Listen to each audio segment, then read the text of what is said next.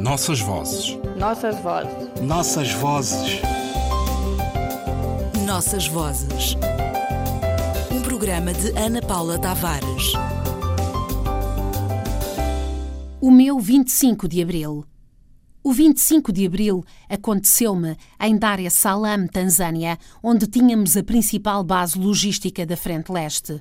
Estava com o Dunduma, Costa Andrade, e o Catiana, Carlos Pestana Heineken, cada um tratando de seus mambos.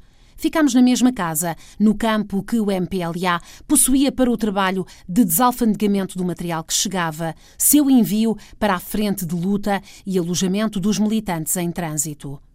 Um dos meus companheiros passou-me o livro de Spínola, Portugal e o Futuro.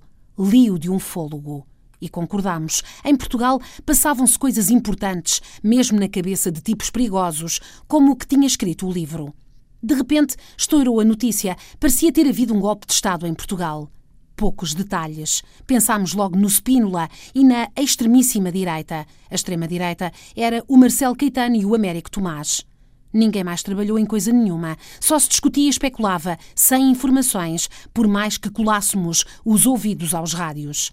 Alguém lembrou, no Hotel Tricontinental havia um telex que ia derramando notícias em permanência no hall de entrada para atualização noticiosa dos hóspedes. Fomos lá em comando e roubámos o mais que pudemos. Foi fácil. Era uma máquina que imprimia as notícias numa folha de papel contínua. Bastava cortar em cima, embrulhar eh, mais ou menos a coisa e sair. Quando o pessoal notasse, já éramos. Passámos assim a alimentar-nos das notícias mais recentes, com três operações diárias. Havia cada vez mais declarações interessantes. O movimento parecia ser de confiança. Foram acalmando os ânimos, uma estrelinha a brilhar no horizonte.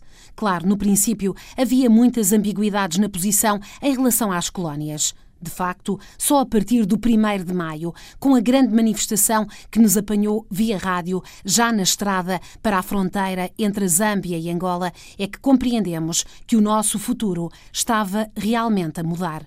Para meter algum bom humor nesta prosa, acho que só a data foi mal escolhida. Para nós, teria sido melhor antes de 1972, ou dois anos depois da que foi, porque naquele momento nos apanhou com as calças na mão divididos como mais não podia ser, com a guerra a perder fôlego desde 1972, pelo menos, mais ocupados em nos reorganizarmos para retomar a iniciativa militar que em lutar por um qualquer poder. Mas as datas não se escolhem, sobretudo as alheias.